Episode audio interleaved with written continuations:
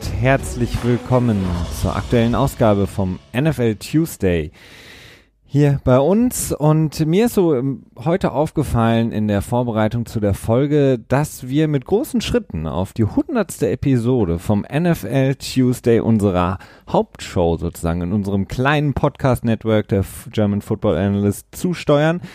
Und ähm, dann habe ich mir gedacht, eigentlich haben wir ja schon viel mehr Folgen gemacht, dadurch, dass wir auch noch den Petspot haben und neuerdings natürlich auch die Spezialfolgen.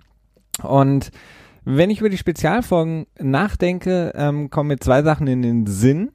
Und ähm, ich hätte fast gesagt, ich möchte mal kurz innehalten, ist aber vielleicht nicht die beste Idee für einen Podcast. Äh, deswegen Luft, Felix. mache ich direkt weiter.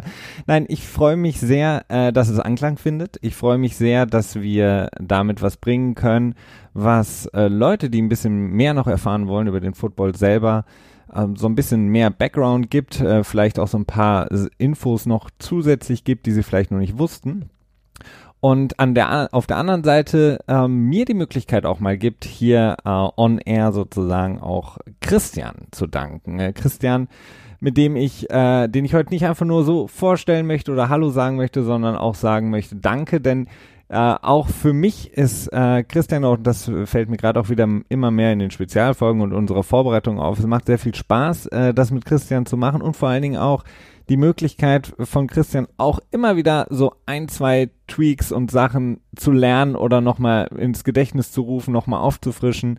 Ähm, denn ähm, was du bringst, Christian, ist wirklich sehr, sehr High-Level äh, Understanding äh, von diesen Sachen, die wir in den Spezialfolgen besprechen, was Contracts angeht, was Free Agency angeht und so weiter und so fort.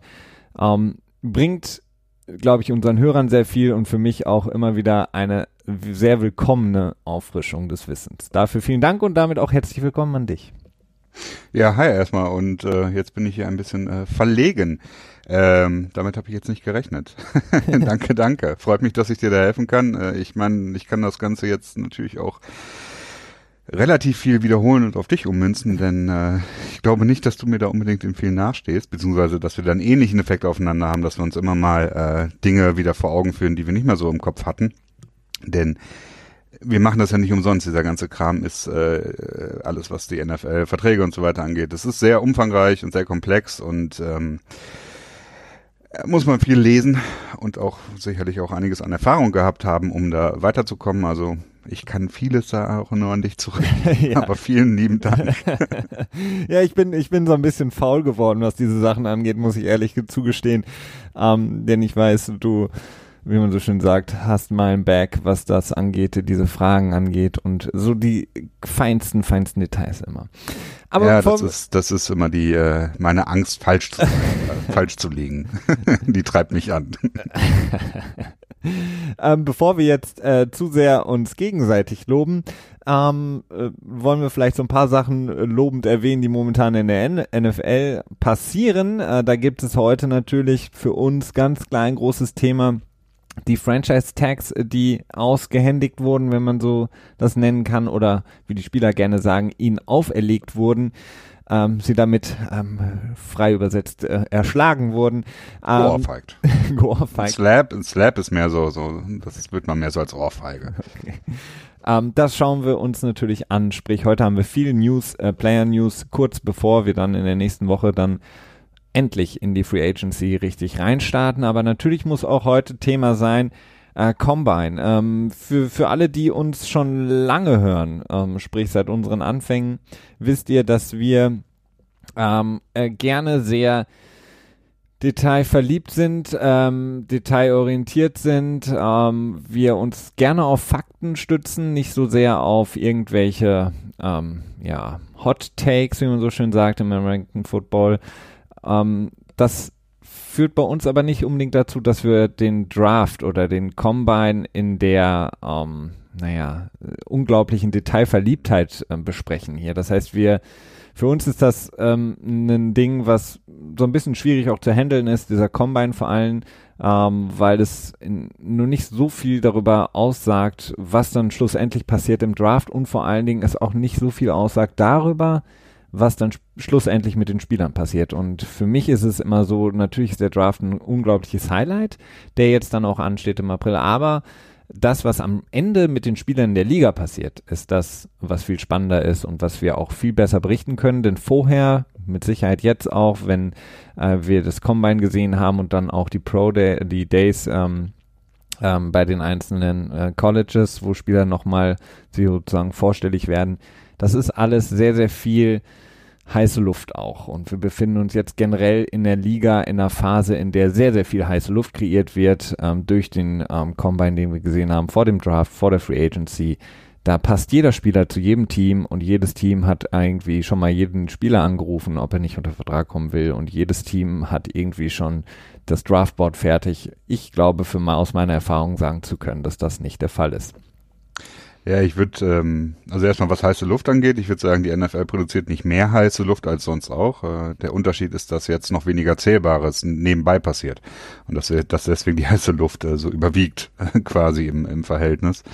Ähm, ja, was das Kommen angeht, kann ich dir nur absolut recht geben. Also diese ganzen Experten, ob es jetzt Mike Mayock ist, der dann jetzt natürlich eher als GM der, der Raiders oder als Ausfinderhand von Guden äh, quasi fungiert. Ähm, alles, was diese Experten sagen, man darf nicht vergessen, das sind jedes Team, ich glaube, du findest äh, kaum eine übereinstimmende Einschätzung von den Spielern, wenn du die, wenn du eine Umfrage unter allen 32 NFL-Teams machen würdest, die alleine die Top 10 äh, quasi gleich machen würden. Ne? Mhm. Also da fängt schon an. Es ist sehr, es ist unglaublich subjektiv und alle Experten, die gucken sich vielleicht ein paar Sachen an, die gucken sich aber mit Sicherheit nicht so viel an wie das Scouting Department. Ne? Die haben nicht den Staff dahinter, dementsprechend können sie das ganze Wissen nicht haben. Viele Informationen kommen einfach, äh, werden durchgesteckt von irgendwelchen Teams. Das ist wenig wirklich selber Einschätzung oder so. Und mit durchgesteckten Informationen ist auch immer so eine Sache. Ähm, deswegen interessiert mich diese ganze Draft-Prospect bis zum Draft eigentlich relativ wenig.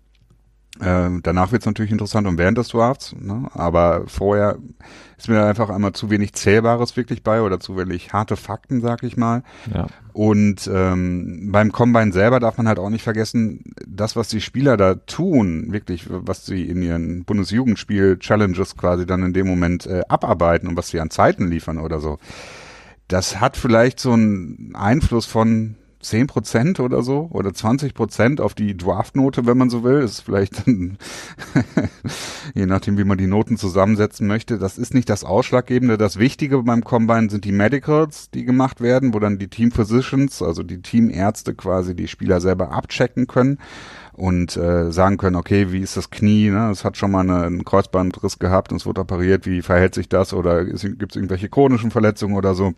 Das sind wichtige Informationen und natürlich ähm, die persönlichen Interviews, die die Teams machen dürfen in dem genau. Moment. Ich glaube, das sind, was, das ist auch abgesteckt. Die dürfen nicht unbegrenzt viele machen. Ne? Genau, es ist eine, ist eine, ich weiß, kennen die Anzahl jetzt aus dem Kopf nicht, aber 30? Nee, die dürfen 30 Visits mit mit Prospects im, im, nach dem Combine anstreben vorm Draft. Genau. Aber ich weiß nicht genau, wie viele.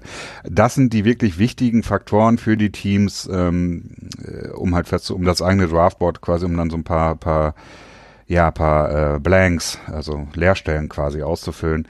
Ähm, das, was die Spieler da auf dem Spielfeld machen, das sind alles Sachen, äh, die man mehr oder weniger auch auf dem, auf dem Game Tape schon sehen konnte. Ne? Und wenn jetzt ein DK Metcalf da mega schnell läuft, dann wusste man das vorher auch schon. Wenn man aber sieht, dass er im Three-Cone-Duel also ein Geschwindigkeitswechsel, ein Drill, mehr oder weniger, dass er da nicht so schnell ist, das, das konnte so man vorher auch schon abschätzen. Der war so schnell wie Tom Brady, glaube ich, und das heißt ja. nicht viel Gutes. Aber ja. Ähm, ja, wichtig sind diese Gespräche, du hast es angesprochen, wobei bei vielen Prospects, die dann nicht mehr ganz so in den ersten Runden prognostiziert werden, sind das häufig auch äh, standardisierte Fragen, die einfach nur gefragt werden, häufig zwei, drei Fragen nur und dann, wenn man ich weiß auch nicht, inwiefern diese Antworten dann wirklich ausschlaggebend sind, es ist sehr schwierig. Da gibt es auch immer jedes Jahr sehr, sehr viele unrühmliche Geschichten, ähm, wenn eben die, mhm. die Prospects am Ende dann erzählen, was Teams sie gefragt haben. Da hatten wir schon teilweise die skurrilsten und teilweise auch äh, beleidigtsten Fragen eigentlich. Ähm, also da, auch da, extrem homophobe Geschichten. Homophobe Geschichten, genau, ähm, weil man natürlich Angst hat, ja, keinen ähm, homosexuellen Spieler unter Vertrag Offen zu nehmen. homosexuell. Ja, wir ähm, haben das ja äh, damals gesehen bei, wie hieß er noch, der dann von den Rams, damals noch St. Louis Rams gedraftet wurde. Michael Sam in Michael der fünften Sam, Runde. genau. Oder Ähm, so, ja. Und da gibt's wirklich Fragen ähm, von meinetwegen einer ganz klassischen sportlichen Frage bis hin zu, ähm, wenn du jemanden umbringen würdest, würdest du eine Waffe oder ein Messer benutzen. Also das sind Ja. Sachen, die gefragt wurden. Also schwierig.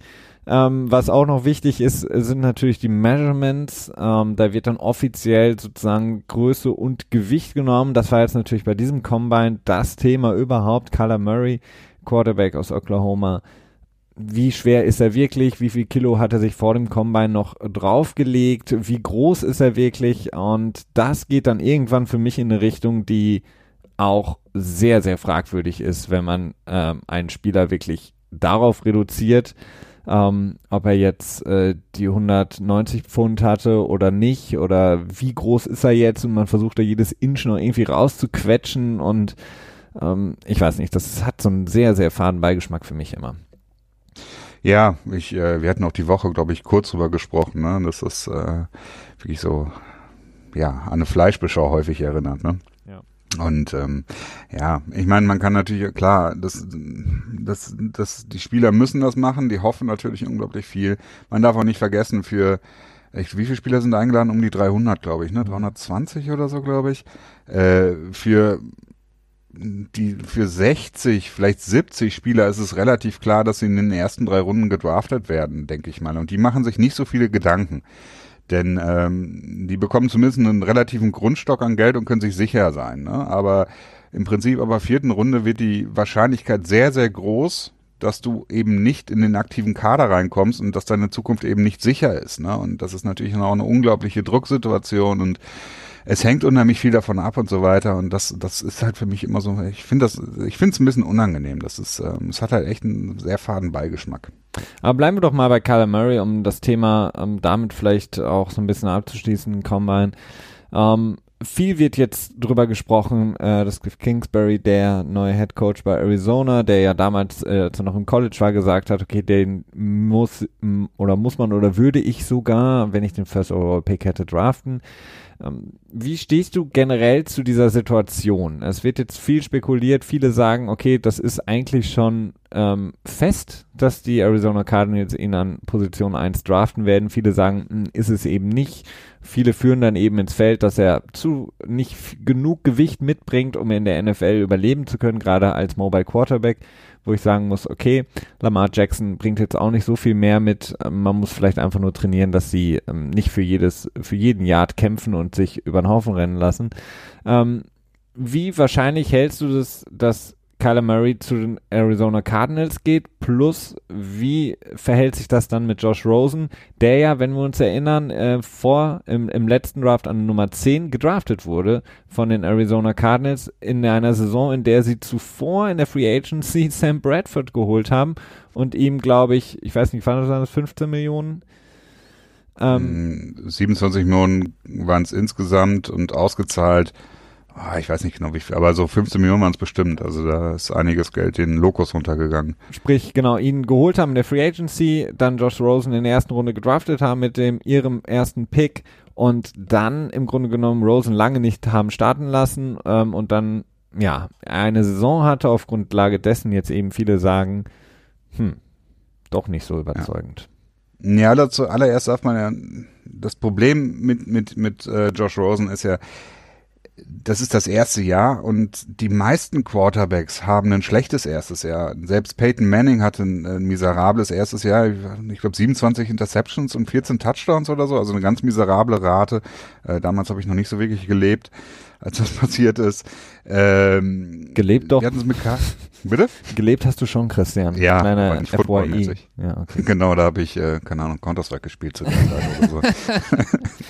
oder Diablo.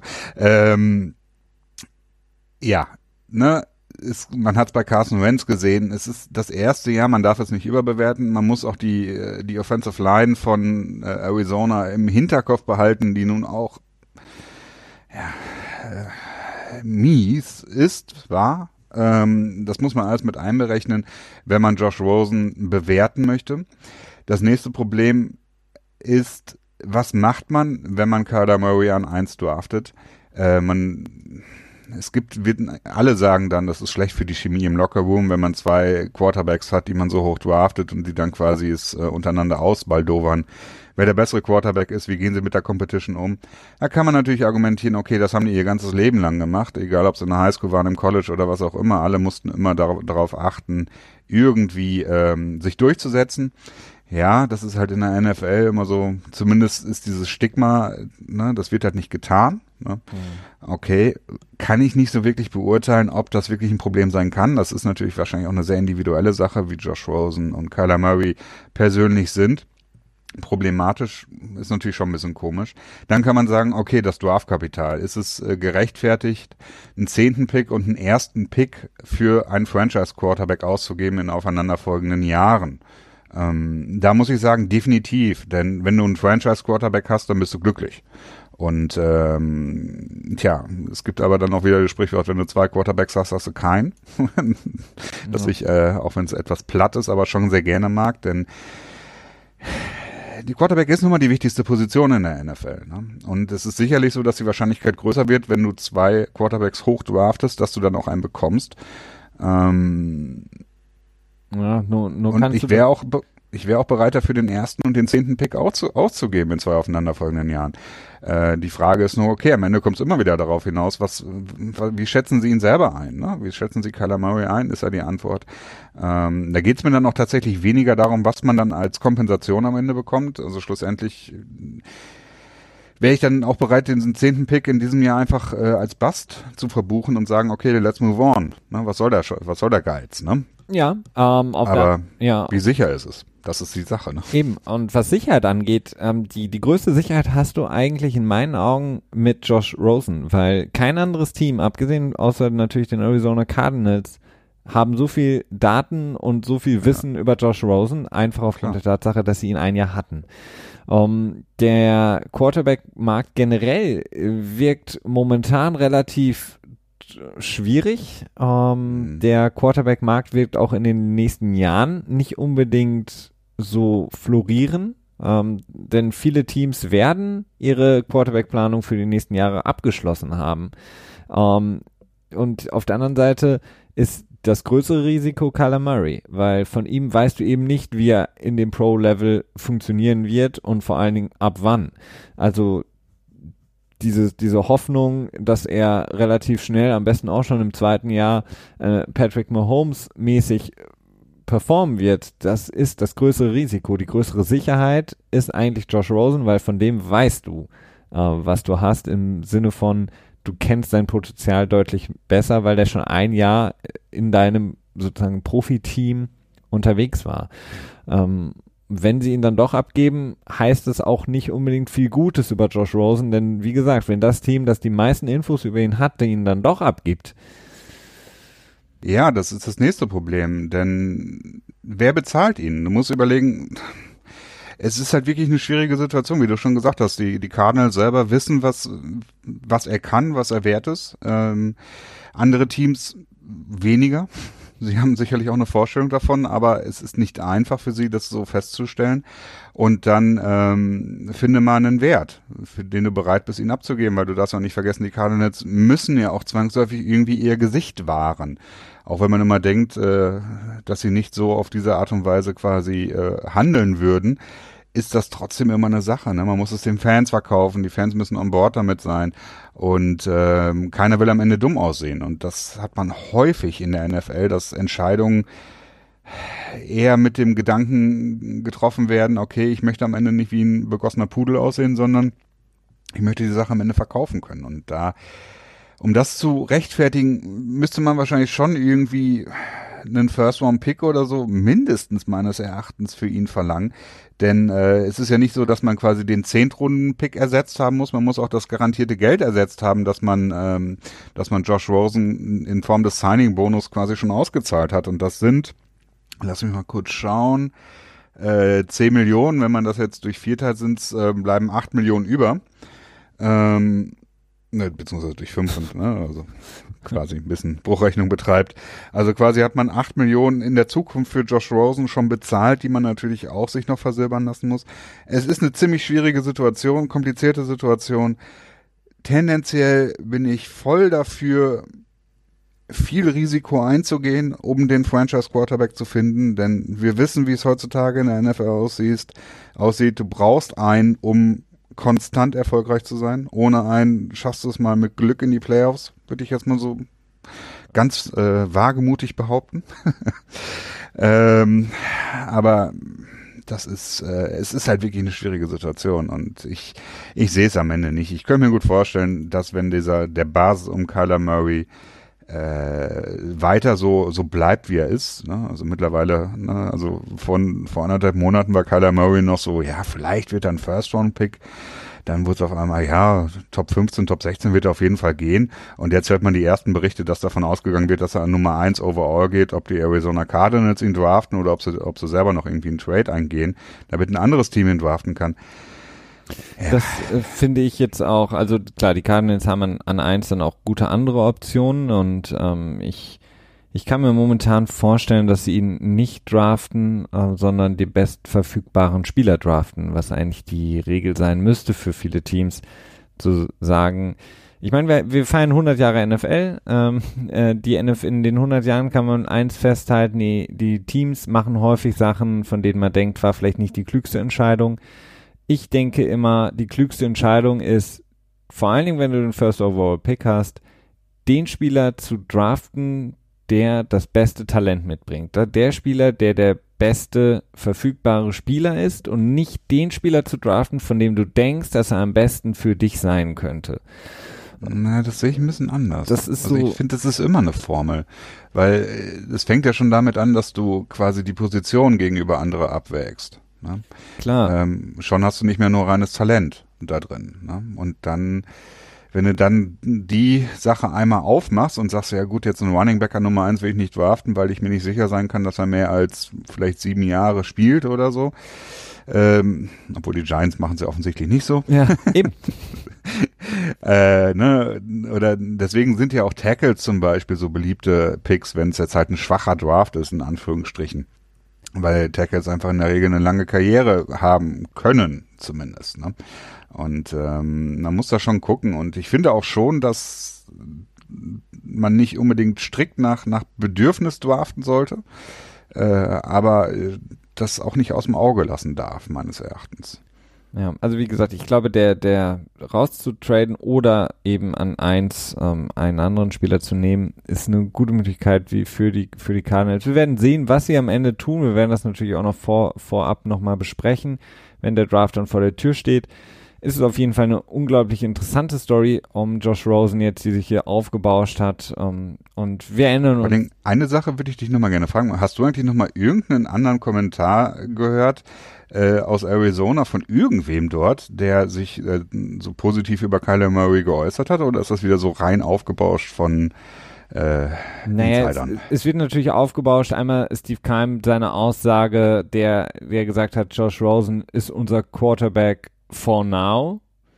Ähm, der ja. also er ist, no, he, he's definitely our quarterback for now. Das, das, das ist ungefähr so. Nullaussage. Das ist ungefähr so, als würde ich sagen, hey, du bist mein bester Freund for now. Das heißt im Grunde genommen nichts Wenn du aus dem Flugzeug, genau, wenn du aus dem Flugzeug ohne Fallschirm springst und sagst so, ja, noch lebe ich, ne? Also, also im Moment lebe ich definitiv noch. Genau. Also ja. ich mag dich for now. Also das halt, wenn jemand anderes kommt, mag ich dich vielleicht ein bisschen weniger. Also die ja, das, das plus eben value, der neue ne? Head Coach, der Murray so gerne hat offensichtlich. Aber wie gesagt, es ist halt sehr sehr viel Luft, die da kreiert wird oder heiße Luft. Wir werden sehen, wie sich das ähm, dann fügt und wir erinnern uns gerne auch immer wieder daran, Jared Goff auch als unglaublicher Bass verschrien. Alle haben gesagt, warum haben sie nicht Carson Wentz genommen? Warum haben sie Jared Goff genommen? Ich glaube, die Rams sind jetzt relativ happy. Ähm, in, ah, naja, okay, klammer den Super Bowl aus, leicht. klammer den Super Bowl vielleicht aus, ähm, dann bist du relativ happy mit einem jungen Quarterback, der relativ viel erreicht hat schon.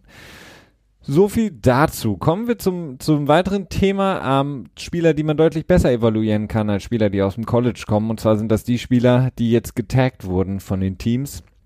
Da gibt es einige Namen, ähm, alles auf der Seite der Defense, beziehungsweise wir haben auch einen Left Tackle, nämlich von den Bucks, Donovan Smith.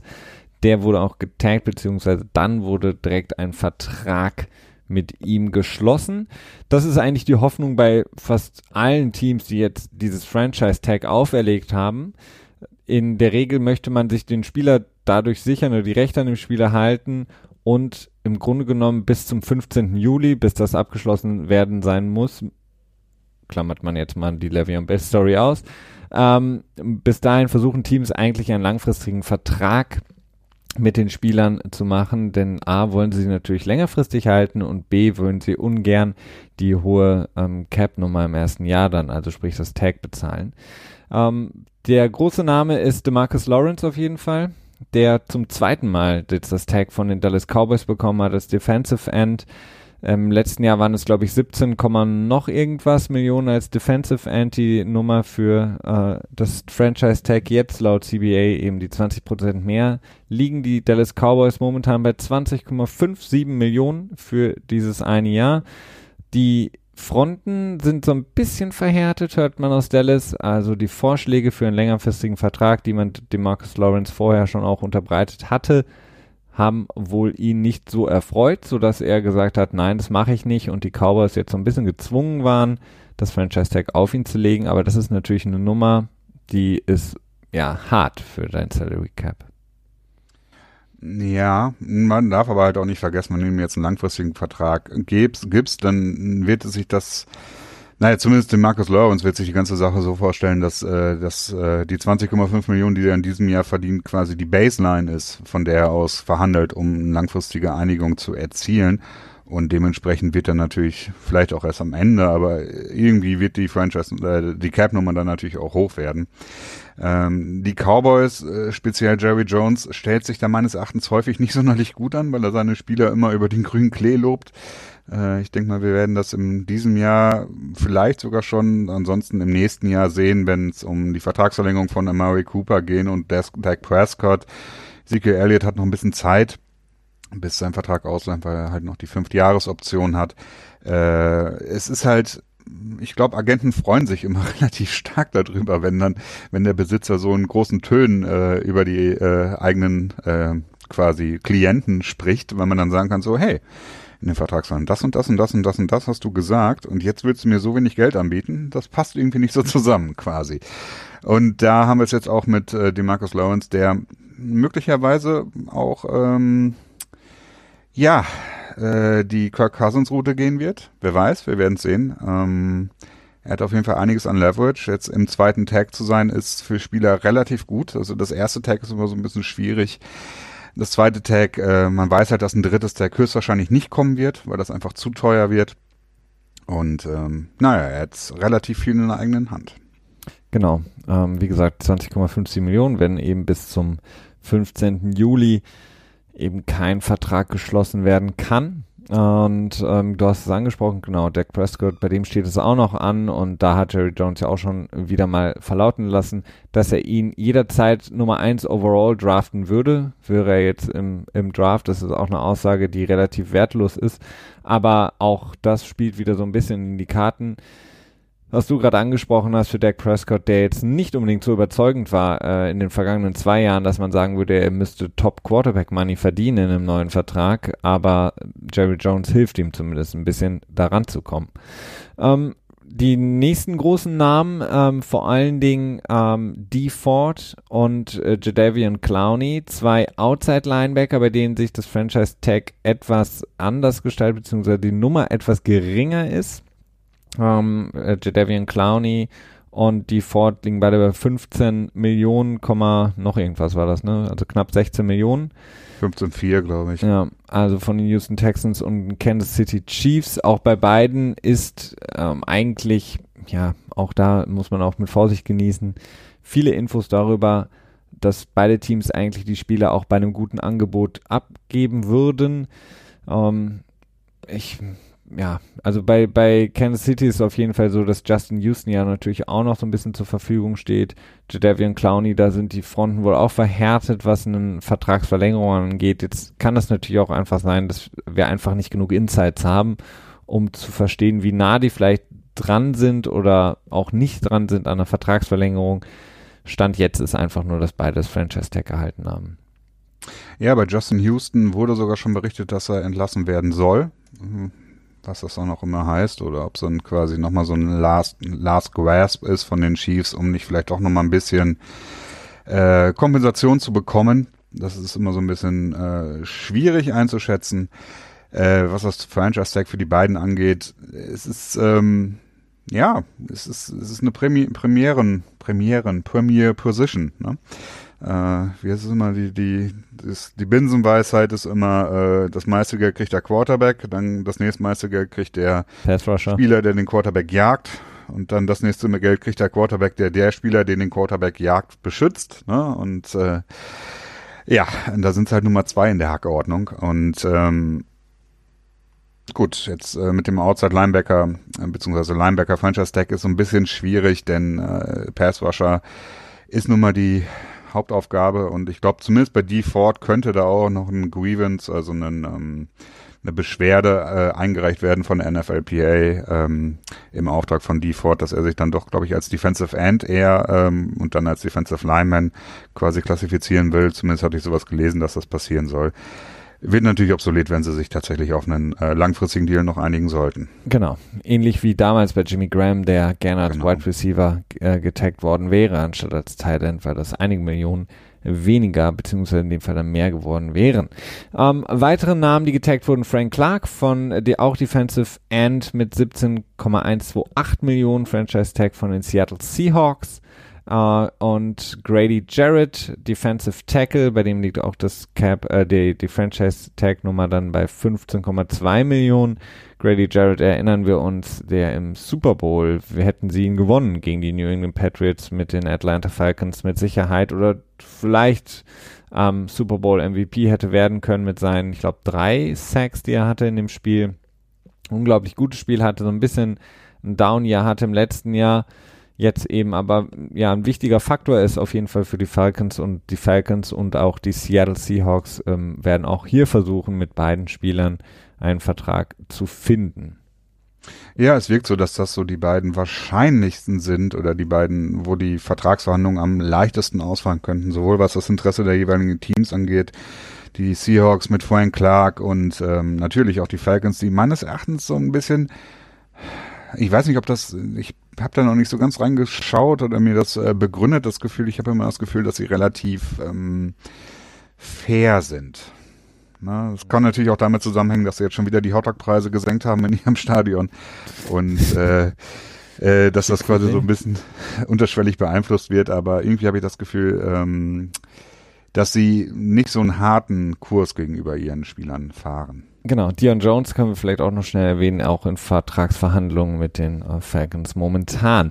Äh, ich hatte es gerade eben angesprochen, ein Spieler, der das Franchise Tag gehalten hatte und dann aber direkt auch ähm, einen Vertrag geschlossen hat in seinem Team, ist Left Tackle Donovan Smith von den Tampa Bay Buccaneers mit dem neuen Head Coach Bruce Arians, der den Left Tackle und ähm, ich glaube 2015 wurde er gedraftet, auch müsste erst oder nee, Anfang zweite, zweite Runde gewesen sein ihn eben halten möchten, ihm einen längerfristigen Vertrag jetzt gegeben haben, drei Jahre äh, mit einem möglichen Gesamtvolumen von 41,25 Millionen, 27 Millionen voll garantiert.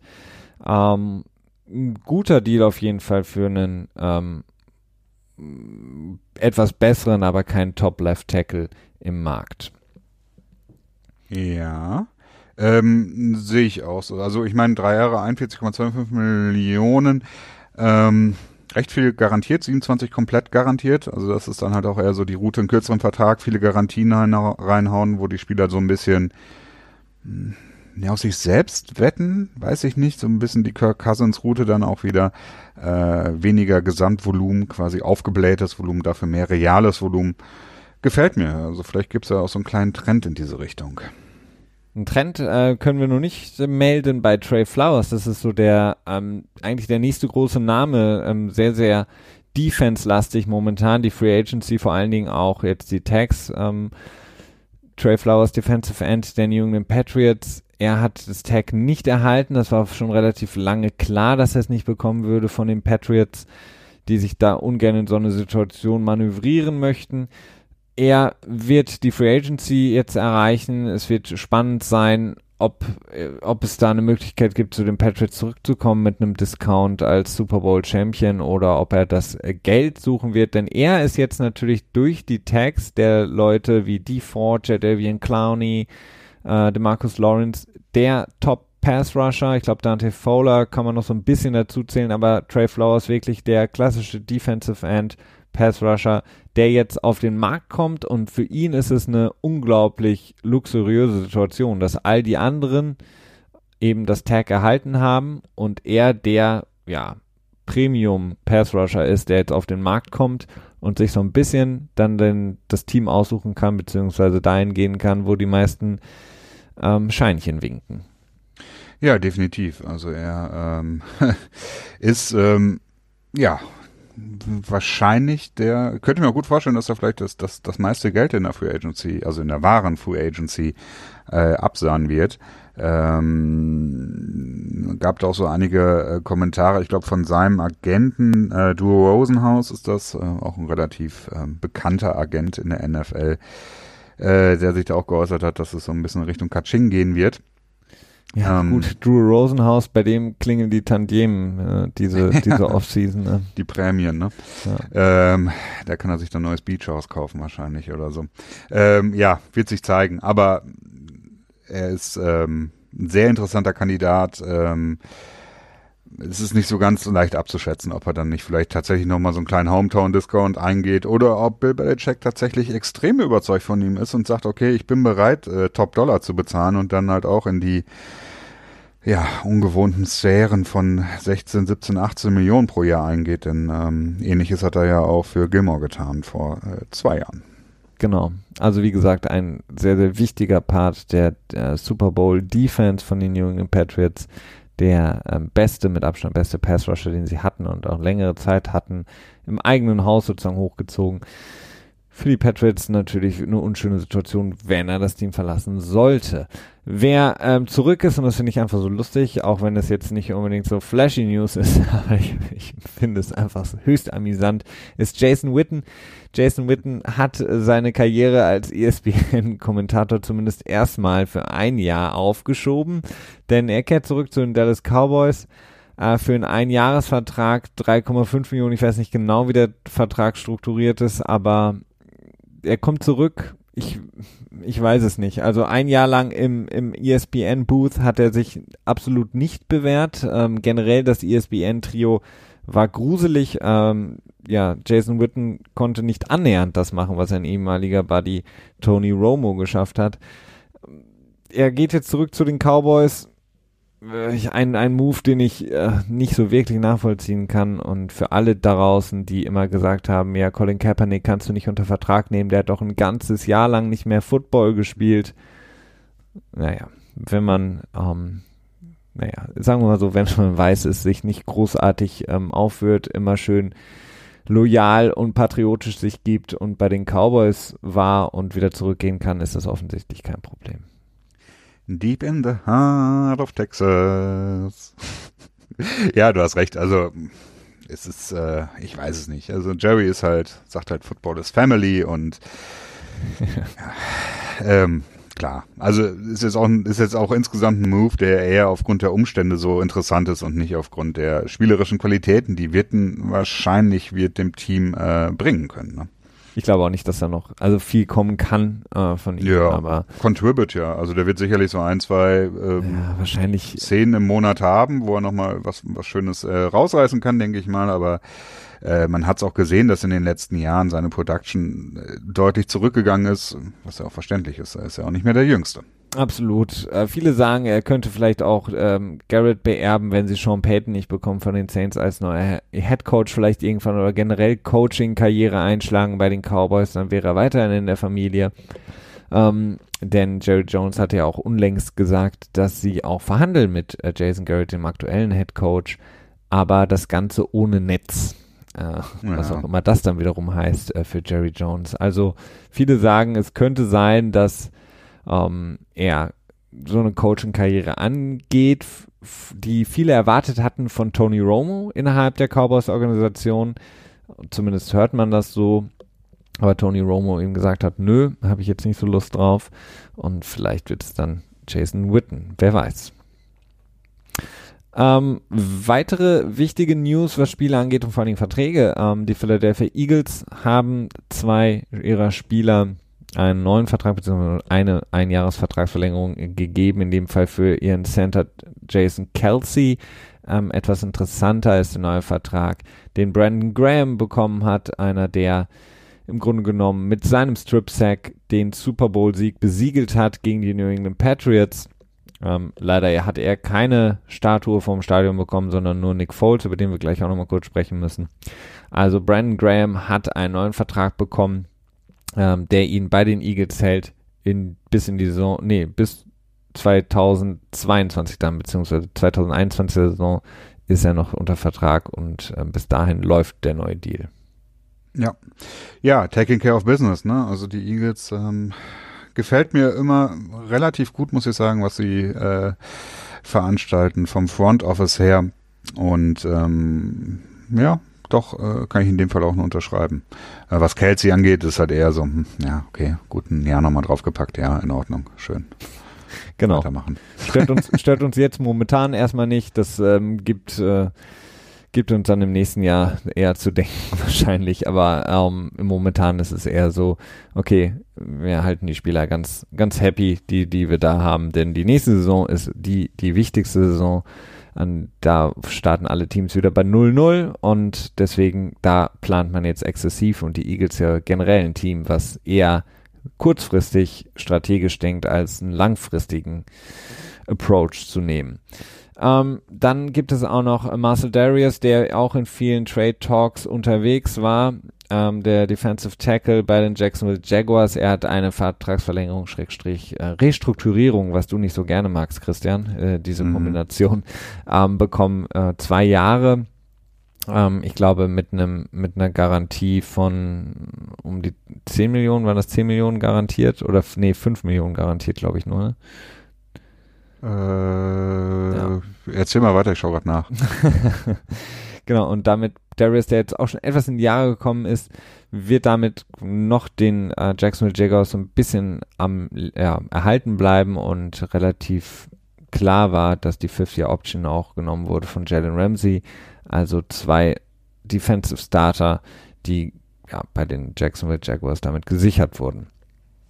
Ja, man muss die Defense vorbereiten für ähm, Tja, für den ähm, neu inkommenden Quarterback, ne? Genau, der neue Quarterback, so sind zumindest die Berichte, sind, ist relativ fest, dass es eben Super Bowl MVP Nick Foles sein wird. Das, was viele eigentlich schon seit längerer Zeit behauptet haben, dass die beste Destination für ihn eben Jacksonville sein sollte.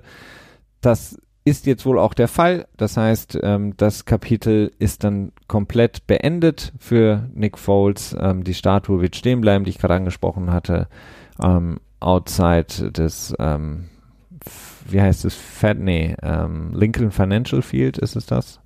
Ich weiß jetzt ja, ich glaube schon. Genau, in Philly. Und er wird jetzt eben nach Jacksonville, nach Florida reisen, um äh, dort das Team der Jacksonville Jaguars vielleicht in die Erfolgsspur zurückzubringen äh, vor die, vor derer Blake Bortles das Team so ein bisschen gehindert hat. Zumindest ist das so der Take, den viele haben, dass Blake Bortles eben der Flaschenhals war bei diesem Team und dieses Team eigentlich so talentiert und so gut ist, dass ähm, im Grunde genommen nur ein anderer Quarterback her muss, um das Team wieder dahin zu bringen, wo sie fast schon waren, nämlich im Super Bowl wäre da nicht diese eine ja, Defensive ähm, ähm, das ähm, Spiel von, von Stefan Gilmore gewesen. Ähm, ist so ein bisschen die Frage. Also in der Defense hat das Team letzte Saison ähm, wirklich maßlos enttäuscht, auch trotz der vielen Superstars. In der Offense muss man sagen, ist es als auch kein Team, was wirklich überragend ist. Ähm, die Offensive Line ist ja mittelmäßig. Das Laufspiel ist eigentlich durch Leonard Fournette total gehemmt, dadurch, mhm. dass er einfach nicht auf dem Feld ist. Und äh, die Receiver ist auch nicht großartig, Titan-Position auch nicht. Also es ist jetzt auch nicht so, dass einfach nur der Quarterback, den man reinwirft, das Team direkt wieder ins AFC Championship Game bringt. Aber gut, Nick Foles hat sich das so ausgesucht und ähm, denkt, dass das wahrscheinlich die beste Position für ihn ist, um nochmal anzugreifen. Ja, also ich meine, was die Wide Receiver angeht, du hast recht, es ist einfach relativ dünn in Jacksonville. Du hast mit Westbrook und Moncrief zwei Spieler, die, ja, ne, ich weiß auch nicht genau. Es ist so, ja, es ist auch nicht so leicht einzuschätzen, denn eben, wie du es auch gesagt hast, die Bälle wurden von Black Bortles zugeworfen und äh, ich glaube, alle wissen mittlerweile, was ich von ihm halte. Ähm, Problem für Foles ist natürlich auch ein bisschen, dass der Markt sich am Ende auch nicht so als so äh, stark erwiesen hat für ihn. Denn auch wenn meines Erachtens viele Teams sich eigentlich ein Upgrade wünschen würden für ihren Quarterback, haben doch viele Teams irgendwie eine Antwort gefunden, zu der sie jetzt irgendwie halten wollen. Ne? Und ähm, das ist, glaube ich, der große Unterschied in diesem Jahr. Genau, das sagte ich ja vorhin, dass der Quarterback-Markt insgesamt eigentlich total zusammengeschrumpft ist und viele Teams entweder ähm, noch nicht so ganz safe damit sind, jetzt wirklich einen anderen Weg einzuschlagen, wie zum Beispiel Cincinnati ähm, oder Miami. Tampa Bay, Tennessee. Genau. Also alles Fragezeichen. San Francisco kann sich auch nicht sicher sein mit Garoppolo, aber die können jetzt auch nicht irgendwie eine neue Option reinbringen, zumindest keine teure. Genau. Also äh, Washington Denver. ist auch so eine Frage, wobei da jetzt wieder berichtet wurde, dass sie vielleicht Interesse an Tannehill haben. Aber das sind alles so Sachen, die sind jetzt, es gibt jetzt kein Team, was sagen würde, wir brauchen, wir haben jetzt einen absolut krassen Need auf der Quarterback-Position. Und ähm, das ist vielleicht einfach so momentan das Problem, denn auch wenn du Teddy Bridgewater siehst, dass er eigentlich auch im Grunde genommen noch, da noch nichts passiert ist an der Front, ähm, wäre in anderen Jahren ganz anders gewesen, in denen wir fünf, auch, sechs ja. Teams gehabt hätten oder hatten. Und auch die ganzen, ja. die ganzen Gerüchte um ähm, Derek Carr von den Raiders, wo quasi schon in dem Moment, wo Guden angekommen ist, gesagt wurde so, oh, ob der ihn behalten will und das jetzt immer wieder ein bisschen äh, in der Nachrichtenblase rumfliegt, äh, dass Derek Carr verfügbar ist für einen Trade, aber ich glaube, dass da auch einfach kaum Interesse da ist im Moment, weil der Markt irgendwie komisch still ist und viele Leute mit dem, was sie haben, wohl zufrieden zu sein scheinen, beziehungsweise viele Teams. Ja, absolut. Ähm, ein, ein, eine lustige Story, die ich auf jeden Fall noch gelesen hatte, jetzt die ich noch weitergeben wollte, war mal wieder unsere, unser guter Freund Gruden, Head Coach der Oakland Raiders, hat mal wieder was äh, gesagt und zwar gab es ja jetzt beim Combine, was wir vorhin besprochen hatten, nicht nur ähm, ja, Media Availability für die ganzen Prospects aus dem College, sondern auch für Coaches, ähm, General Manager, ähm, ja, und den Vice Presidents of Football Operations und Scouts etc. pp. Und natürlich hat Gruden sich das auch nicht nehmen lassen, denn wenn irgendwo eine Kamera aufleuchtet, dann ist Gruden eigentlich auch gerne davor. Und er wurde dann auch gefragt ähm, zu einem der heißen Themen, die es momentan gibt, nämlich Replay. Und was passiert mit dem Replay? Alles noch im, im, im Schatten des Spiels der New Orleans Saints zu Hause gegen die LA Rams und ähm, wie er das denn sieht oder wie man das noch besser machen kann, das Replay, braucht es noch einen weiteren Official oder welche Änderungen man herbeiführen sollte. Daraufhin hat Gruden mal wieder gesagt in seinem ganz eigenen Stil, ähm, dass er eigentlich generell gar kein Interesse daran hat, äh, das Replay-System noch auszuweiten. Ähm, er wäre sogar, oder er hat ein strong interest, so hat es ausgedrückt, also ein starkes Interesse daran, Replay komplett zu streichen. Also gar kein Replay mehr zu nutzen, sondern einfach nur noch im Grunde normales auf Judgment Calls der Referees ähm, und auf deren armen Schultern dann zu belassen. Also wenn es nach Gruden ginge, wäre es eigentlich an der Zeit zu sagen, Replay brauchen wir nicht mehr. Replay no way. Das reimt sich auch nicht so ganz. Äh, ja, ich meine, grundsätzlich kann ich das, das ist ein Standpunkt, den kann ich nachvollziehen. Ne? Man kann sagen, okay. Das macht absolut keinen Sinn.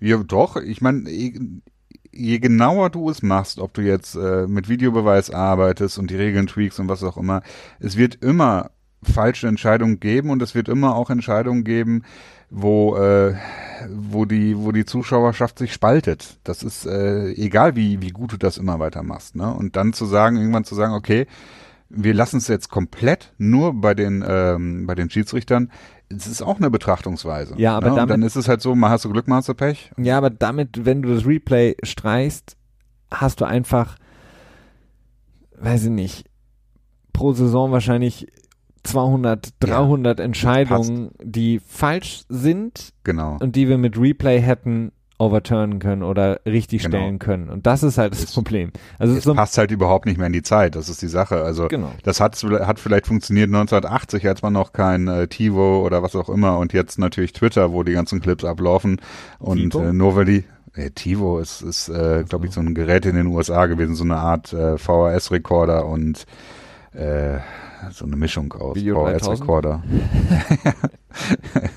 und Betamax.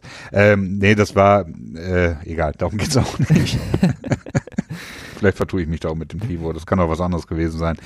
Ähm, ich meine, Replay ist da und geht nicht mehr weg. Das ist nun mal einfach ja. so. Aber ich kann schon verstehen, wenn man sagt, okay, es ist, äh, es wird immer viele Entscheidungen geben und warum dann nicht einfach äh, das so simpel lassen wie möglich, kann ich verstehen. Ähm, passt aber halt heute nicht mehr in die Zeit. Nee, passt einfach. überhaupt und ich kann es auch nicht verstehen. Es ist ja ungefähr so, als würden wir sagen, okay, wir alle unsere Smartphones geben wir jetzt weg und wir benutzen wieder die guten alten Club-Handys, Nokia 32, whatever, weil ähm, irgendwie damals war es noch besser, da hat man mehr dann auch face-to-face -face miteinander gesprochen. Heutzutage alles wird chatten und so, das ist irgendwie auch nicht ja. so cool. Ja, es ist auch mal was, wenn ich, äh, es kommt häufig, wenn ich mit meinem Dad rede auf, dass der sagt so, ah, ja, irgendwie Kinder spielen heute nicht mehr draußen, so, ja gut, okay. genau, und für Gruden. Kinder gehen heute auch nicht mehr jagen in, im Wald und jagen Hasen, um dann äh, quasi nicht zu verhungern oder so. Es ist halt irgendwie auch einfach neue Zeiten, neue Sitten dann auch. Genau. Was nicht heißt, dass vielleicht es Probleme im Moment gibt, aber das, äh, das ist auch nur ein Beispiel. Nee. Gruden, für Gruden ist es wahrscheinlich einfach so diese gute alte Zeit, in dem, jede, in dem jedes Team noch mindestens vier Fullbacks im Roster hatte, ähm, in denen es kein Replay gab. Ähm, das waren einfach die guten alten Zeiten, als man 500 Tage im Jahr ähm, mit Pads trainieren durfte und zwar fünf Stunden lang am Tag und es keine Restriktionen gab. Ähm, ich, es ist einfach immer wieder, immer wieder sehr, sehr amüsant. Ähm, generell, was Regeln angeht, Christian, hattest du auch noch was, ähm, was ja auch immer noch so ein bisschen weiter ähm, getragen wird durch die Meetings, Owners Meeting, äh, Competition Committee, ähm, was so ein bisschen die Sicherheit des Spiels angeht. Ja, genau. Und zwar wird jetzt ähm, geschaut, dass alle Blindside-Blocks aus dem Spiel genommen werden sollen. Sprich, ähm, ja, bis jetzt äh, sind sie hauptsächlich im Punt, glaube ich, nur tatsächlich pfeifbar, oder? Mm, ja, Punt eigentlich eigentlich generell. Also Blindside Block ist ähm, jederzeit möglich ähm, zu pfeifen beziehungsweise als ähm, 15 Yard Penalty zu ahnen. Ähm, wir haben es natürlich viel in, im Special Teams. Ach, wir haben es natürlich auch beispielsweise, wenn ein Receiver den Ball fängt, aber sich nur nicht als Runner established hat, kann es auch einen Blindside Block geben. Es kann natürlich nach einer Interception, wenn dann quasi das, der Ball zurückgetragen wird, da kann es Blindside Blocks geben. Ja. Also das kann es in vielen Phasen des Spiels geben und ist natürlich einfach eine der risikobehaftetsten Situationen im Spiel. Denn was man natürlich erkannt hat, ist, wenn ein Spieler einen Block nicht kommen sieht, deswegen eben der Blindside-Block, und im Grunde genommen seine, die, ganze ähm, Muskelanspannung, die ganze Konzentration darauf gar nicht vorbereitet ist, auf einen aha, Hit, den man nicht kommen sieht, das ist unglaublich gefährlich und ähm, ruft ganz, ganz viele, nicht nur natürlich schwerwiegende Kopfverletzungen vor, sondern vor allen Dingen ähm, auch äh, Verletzungen generell am, am Körper. Du lachst? ich musste gerade an den an den äh, an den ähm, Chef Medical Engineer von der NFL denken, der quasi für die die Gutachten geschrieben hat, als es um die ganzen Concussion-Geschichten gehen und äh, dass der gute ja Hautarzt war. und ich habe mich ja. gerade gefragt, wie ja gut, dass die NFL jetzt so quasi auf die Idee kommt, so hey, das ist nicht so ganz so cool, wenn man äh, unerwartet umgerannt wird. Ähm, ja. Ja, auf jeden Fall. Also das ist wie gesagt eine der gefährlichsten Situationen, weil ja. ähm, jeder weiß es, wenn man wenn wenn man quasi einen Hit kommen sieht und es muss jetzt nicht nur im Football sein, sondern generell oder ein Sturz etc. ist es deutlich leichter, weil man vielleicht darauf eingehen kann, der der ganze Muskelapparat sich darauf einstellen kann, wenn man das aber nicht kommen sieht und vor allen Dingen in hoher Geschwindigkeit, ähm, ist das eine die vielleicht die risikobehaftetste Situation im Football generell und deswegen will man das natürlich äh, rausbringen aus dem Football. Also man hat ja wirklich angefangen, diesen Prozess zu betreten und gesagt, okay, nicht mehr in den Kopf-Nackenbereich, ähm, ähm, bis man dann irgendwann gesagt hat, okay, wir wollen im Grunde genommen gar nicht mehr diese Situation sehen. Ähm, das kann natürlich auch sein, zum Beispiel, Ähm, diese unnecessary roughness ist im Grunde genommen dann auch in vielen Fällen auch häufig ein Blindside. Ähm, zum Beispiel Davante Adams, damals erinnern wir uns an diesen oh, schrecklichen ja. Hit, der schon quasi getackelt war. Das war Head or Neck, oder? Genau, aber im Grunde genommen mhm. ist es, ähm, wenn du die Regeln anlegst, auch ein Blindside-Block, das, ähm, aber das andere ist eben härter zu betrachten oder schwerwiegender zu betrachten, aber er war, sein Forward Progress war, ähm, war gestoppt und er hat den Hit auf jeden Fall nicht kommen sehen. Der kam eben von der Seite. Und ähm, im Grunde genommen würde das auch dem Regelwerk entsprechen, oder wenn man das Regelwerk sich genau anschaut, ist das im Grunde genommen die Definition von einem Blindside-Block. Mhm. Ja, es gab ja auch diesen Hit, Hit, von, äh, war das Michael Floyd bei den Patriots? Ja, genau, als Julian ja. Edelman dieses lange Play genau. hatte. Mhm. Und das war dann schlussendlich kein Blindside-Block, weil es eben nicht in die Head-or-Neck-Area ging. Und es geht jetzt halt darum, es wird geschaut, ob das äh, quasi das Head-or-Neck rausgestrichen wird und quasi komplett dann der gesamte Körper betrachtet wird. Und ein weiteres Ding war die ganze Geschichte, das wir hatten auch schon darüber gesprochen, dass, dass, dass der Punt sich angeschaut werden soll. Das äh, scheint mehr Formen anzunehmen. Jetzt wird argumentiert, dass zehn Prozent aller Verletzungen in der NFL on, äh, in Punt-Spielen passiert, was ähm, ja schon unnötig hoch ist, ne? Also wenn ja, man bedenkt, wie viele Punt-Plays quasi stattfinden, obwohl sind das denn, könnten auch ungefähr zehn Prozent aller Plays sein. Aber, obwohl, aber auch, ja. auch schwierig, schwierig immer zu, zu belegen, finde ja. ich. Also es ist sehr, sehr schwierig, weil du hast häufig Spieler, die ähm, man sieht im Grunde nicht, was passiert oder wann es passiert ist und im Nachhinein wird gesagt, okay, der Spieler hat jetzt Verletzung XY und ähm, wie, wie man das wirklich klassifiziert, wann die Verletzung wirklich aufgetreten ist, ist immer so ein bisschen schwierig und ähm, die, um die Daten dann, weiß ich nicht, müsste man vielleicht so ein bisschen bereinigen. Aber klar, dass das generell Special Teams Play ist, ist ja offensichtlich ein Dorn im Auge, beziehungsweise etwas, was die Liga, glaube ich, wenn sie könnte, deutlich schneller eliminieren würde auch, weil das auch ein Play ist, was viele, sag ich mal, Fans, die jetzt einfach nur ähm, ja, sich denken, okay, danach kommt eh Werbung, da passiert sowieso nichts mehr, Punt Returns werden immer weniger, Kickoff Returns werden immer weniger, auch ein Play ist, wo viele vielleicht schon ein bisschen ausschalten, weil sie schon die kommende Werbung erwarten.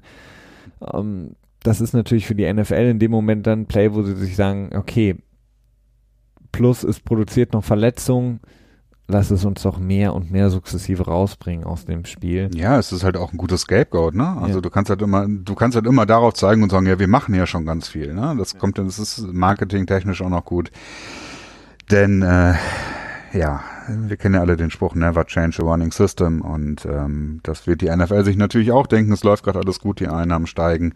Warum sollen wir jetzt irgendwie, jetzt wollen wir nicht nur unbedingt in das normale Spielgeschehen eingreifen, dann lass uns doch erstmal gucken, ob wir nicht bei den Special Teams Plays was machen können und äh, das quasi noch so ein bisschen hinauszögern. So würde ich jetzt so ein bisschen, wenn ich so mir so einen halben äh, Aluhut auf den Kopf setze.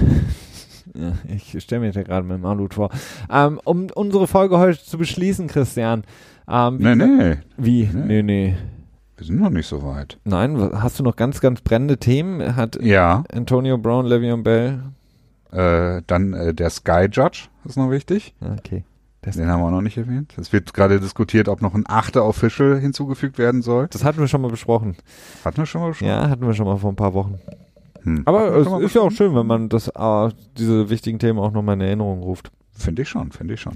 ja, nee, okay, dann lassen wir, dann überspringen wir das. es ist ein bisschen was rausgekommen zu Todd Gurley, das finde ich schon interessant, ja, weil ja, das war schon eine sehr, sehr äh, kuriose Situation in den Playoffs von den Rams, dass Todd Gurley äh, vermeintlich äh, unter den Erwartungen geblieben ist und auch wenig gespielt hat.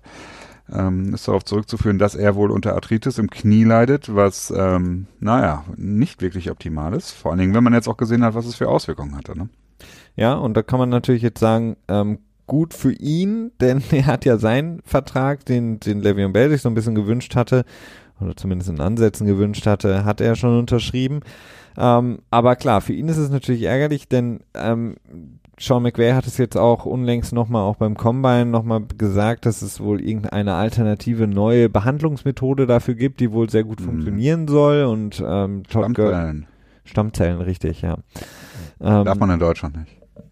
Ja, nee, aber in, in, im Fußball beispielsweise hat man da auch andere Mittel und Wege gefunden, nicht unbedingt mit Stammzellen, aber da wird ja gern mit diesem ähm, geklärten Kälberblut ähm, gearbeitet, ähm, was eigentlich auf einer auf der Dopingliste stehen müsste, aber im Fußball halt nicht auf der Dopingliste steht, weil im Fußball ist das nicht so schlimm. Denken Sie mit dem Arzt in Erfurt oder? nee, aber das wurde, wurde eigentlich generell immer, wird im Fußball immer gemacht. Das fördert eben, wenn du so Muskelfaserriss hast, die ähm, Wiedereintrittsphase ungemein. Also du fällst dann nicht fünf, sechs Wochen aus, sondern nur zwei Wochen. Ist aber im Grunde genommen ähm, einfach nur Doping. Aber bei Todd Gurley ist es eben dass die Sache, ähm, dass, dass alle sagen, äh, der macht da gute Fortschritte. Problem ist einfach, sowas wie Arthritis kann halt jederzeit immer wieder aufkommen oder zumindest dich so weit hemmen, so weit schmerzen, dass du es auch nicht mehr irgendwann ähm, fit spritzen kannst oder mhm. ähm, schmerzfrei spielen kannst. Und das ist natürlich hart. Vor allen Dingen, wenn du dir die Position des Running Backs anguckst, die, der, den Bewegungsablauf eines Running Backs, die vielen Cuts etc. Es ist sehr, sehr schwierig. Also eine sehr, sehr unangenehme Situation für ihn, aber natürlich auch für das Team.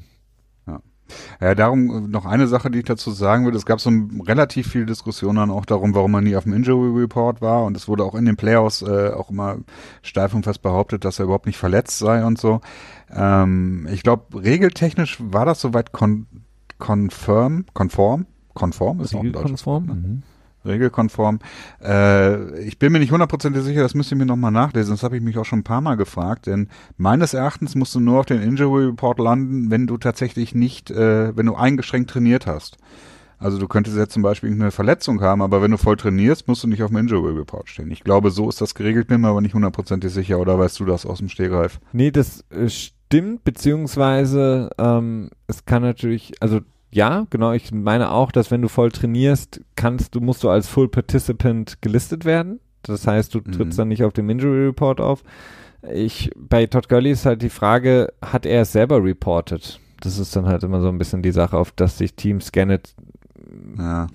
berufen. berufen. Und ja. eben sagen, ja, okay, wir wussten nichts, er hat uns nie was gesagt, dass er Probleme hat. Er hat immer voll trainiert, obwohl man eigentlich wusste, dass er was hat. Also das ist eine relativ schwierige Frage. Da gibt es ja sehr, sehr häufig, ähm, werden da immer wieder Teams ähm, kommen da so ein bisschen in so ein fadenscheiniges Licht. Die Patriots äh, allen voran, aber auch die Baltimore Ravens beispielsweise, die immer so ein bisschen versuchen da zu tricksen oder ähm, so ein mhm. bisschen äh, möglichst ungern da Informationen preisgeben. Gut, dann hätte ich noch zwei Themen die ich erwähnen wollen würde. Ja, go ahead. Und zwar, das Salary Cap ist festgelegt worden mit 188,2 Millionen Dollar im nächsten Jahr. Was ähm, das ziemlich nah am unteren Ende der vorherigen Einschätzung war. Die lag immer vorher bei 188 bis 191 und ist das zweite Jahr in Folge geringer geworden. Also letztes Jahr waren es auch ähm, eine ein Anstieg von um die 6 Prozent. Dieses Jahr sind es wieder, ich glaube, 6,2 Prozent. Äh, von 2013 bis 2017 ist es, ähm, ich glaube, immer so mindestens um die 7,6 Prozent oder so gestiegen. Ein bisschen merkwürdig. Letztes Jahr war es so ein bisschen, da wurde ein bisschen getrickst, mehr oder weniger. Also da war das, äh, das Gesamtkapital ist trotzdem gewachsen, das Salary Cap ein bisschen weniger. Das hatten wir in der, in der Spezialfolge ja, um kurz darauf hinzuweisen, besprochen, wie sich das Salary Cap zusammensetzt. Beziehungsweise, war das in der Spezialfolge oder? ja, war's.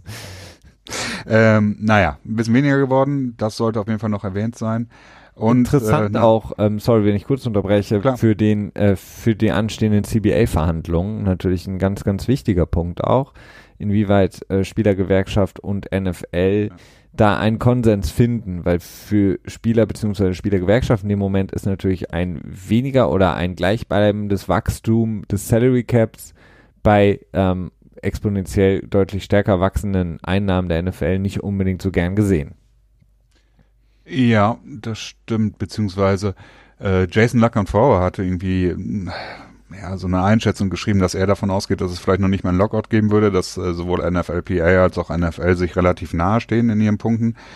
Was ich mir schwer vorstellen kann, aber wer weiß, vielleicht gibt es tatsächlich keinen Lockout, nachdem der äh, Tarifvertrag nach 2020 nach der Saison ausläuft. Wir werden sehen. Ja.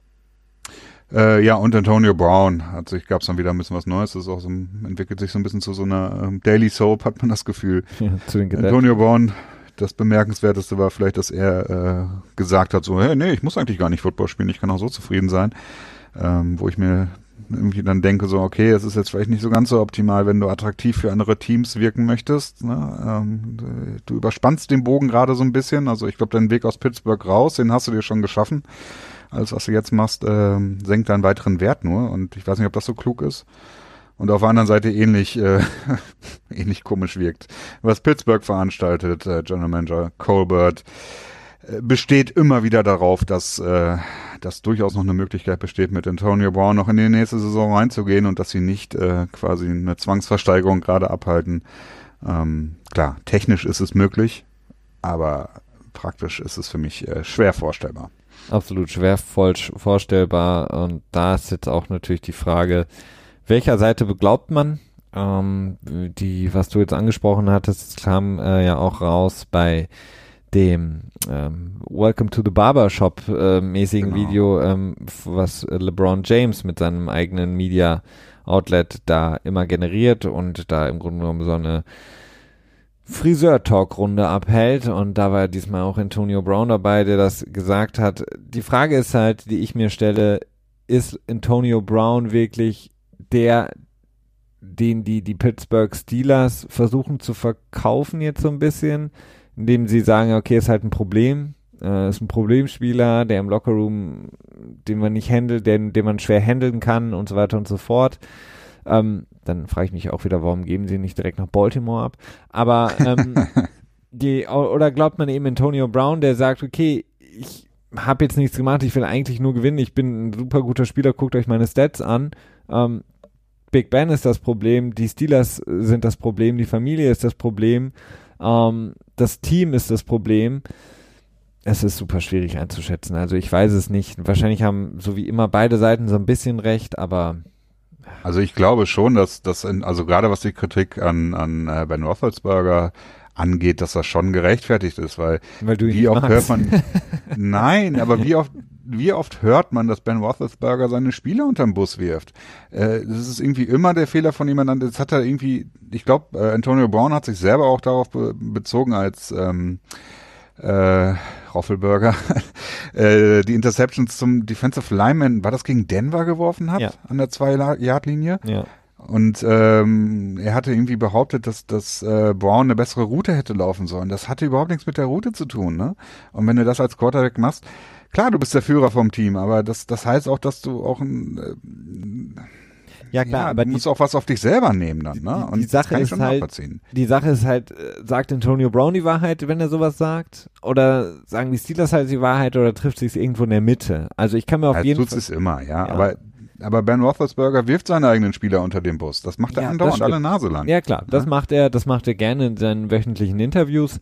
Ähm, aber ansonsten ist es, ist es halt irgendwie schwierig, diese Situation. Ich tendiere immer dazu, dem, dem Spieler mehr zu glauben, äh, weil das Team natürlich deutlich mehr Intentionen hat, da was anderes hinzustellen, aber es ist sehr, sehr schwierig.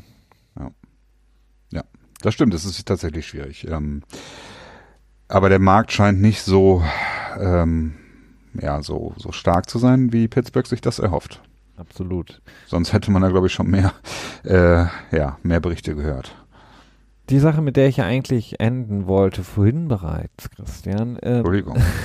jetzt, wenn in der nächsten Woche die Free Agency äh, die Tore, Tore sich öffnen, was glaubst du oder was ist so dein, ähm, um mal die heiße Luft weiter aufzupusten, den Ballon weiter aufzublasen, was ist dein Hot Take? Was wird die Free Agency? Was oder kannst du dir eine Sache vorstellen, von der wir jetzt noch nicht glauben, dass sie passieren könnte, die passiert?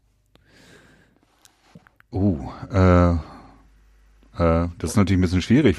Das widerspricht sich doch selbst, wenn ich was, wenn ich mir was vorstellen könnte, an das ich nicht glaube, dass das passiert. oder Aber ich weiß, was du meinst. Also ich glaube, oder, oder, dass oder auch es viele Trades geben wird. Okay. Ich glaube, dass das wird sich fortsetzen, was wir im letzten Jahr gesehen haben, was wirklich sehr aufregend war und viel Spaß gemacht hat. Ähm, das ist meines Erachtens auch eine logische Konsequenz daraus, dass äh, so viel Geld im Umlauf ist. Dadurch äh, ne, kommt eigentlich kein Spieler mehr, der wirklich gut ist, so komplett in die Free Agency rein, der kaum Fragezeichen hat. Und das resultiert dann daraus resultiert dann natürlich auch, dass äh, Teams untereinander handeln müssen, ne? wenn halt der freie Markt nichts mehr hergibt. Und ich glaube, das wird sich in diesem Jahr wieder fortsetzen. Ähm, ich glaube und hoffe es auch zugleich, denn es macht sehr viel Spaß, wenn man dann äh, einen Trade sieht, Breaking News und äh, dann überlegen muss, ah, wer hat gewonnen, wer hat verloren in dem Trade, haben beide gewonnen, haben beide verloren oder so. Ich glaube, das wird wieder passieren. Das wäre schön. ungefähr das? Das war es ungefähr das, ja. Das und wenn ich die Frage umdrehe und an dich stelle? wenn ich was wirklich ganz, ganz äh, durcheinander, ähm, unglaublich Unerwartetes, ähm, der Lockerroom äh, wird weiter sich auseinander dividieren, aber nicht in Pittsburgh, sondern in Philadelphia. Alle Berichte, die wir gesehen haben, waren wahr und stichhaltig. Carson Wentz ist das Problem in Philadelphia. Carson Wentz wird von den Philadelphia Eagles äh, getradet. Ähm, mit den Arizona. Ja, da muss aber noch das Franchise-Tag kommen für Nick Foles. Ja. Ah, warte, wir sind, oh, fünf Minuten vor der Deadline, Felix. Twitter checken. nee, und dann werden sie ihn traden mit den Arizona Cardinals und an erster Stelle Kyler Murray holen. Ah. Ja, das wäre mal interessant. so unlogisch wie nur irgendwas. Aber wir wollen die heiße Luft natürlich auch irgendwie mit anpusten hier bei einem NFL Tuesday. Ähm, hoffen, dass es euch mal wieder gefallen hat. Freuen uns über weitere ähm, ja, Kommentare, paar Sternchen dalassen, generell Fragen, Anregungen. Hoffen wir sehr drauf. Wünschen euch bis dahin eine wunderbare Woche. Unsere Spezialfolge kommt natürlich noch die Woche und dann in der nächsten Woche wieder der NFL Tuesday. Bis dahin. Ciao.